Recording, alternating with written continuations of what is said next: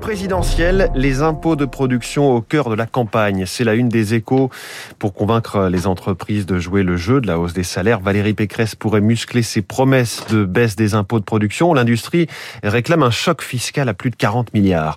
À lire dans l'opinion, 50 milliards d'impôts en moins, le Big Bang fiscal de Gaspard Koenig. Le philosophe libéral n'y va, va, pas avec le dos de la cuillère. Il propose de supprimer 50 milliards d'euros euh, d'impôts payés par les entreprises. Elles sont sûrement prêtes à signer sur le champ, mais aussi 50 milliards d'euros d'aides et de subventions qui osera alors sauter le pas se demande l'opinion. La pression monte sur les négociations salariales. C'est la une du Figaro Économie. Les revendications se multiplient dans les entreprises face à la hausse de l'inflation, la flambée des prix de l'énergie et les pénuries de main-d'œuvre. L'économie britannique garde le cap après deux ans de Brexit, c'est-à-dire dans la croix. La Chine est devenue le premier fournisseur du Royaume-Uni devant l'Allemagne.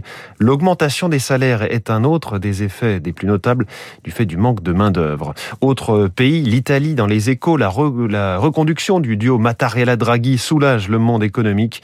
Le président de la République italienne a été réélu pour un second septennat. Son tandem avec le président du Conseil est considéré comme le meilleur garant de la stabilité du pays, de la réussite de son plan de relance et de son processus de modernisation.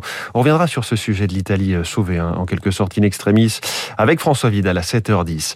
Ces villes moyennes qui s'enlisent, le titre cruel du Parisien à propos d'une étude de France Stratégie, recul démographique, chômage et pauvreté en hausse. 33 communes sont à la traîne depuis 10 ans et la crise sanitaire n'a rien arrangé.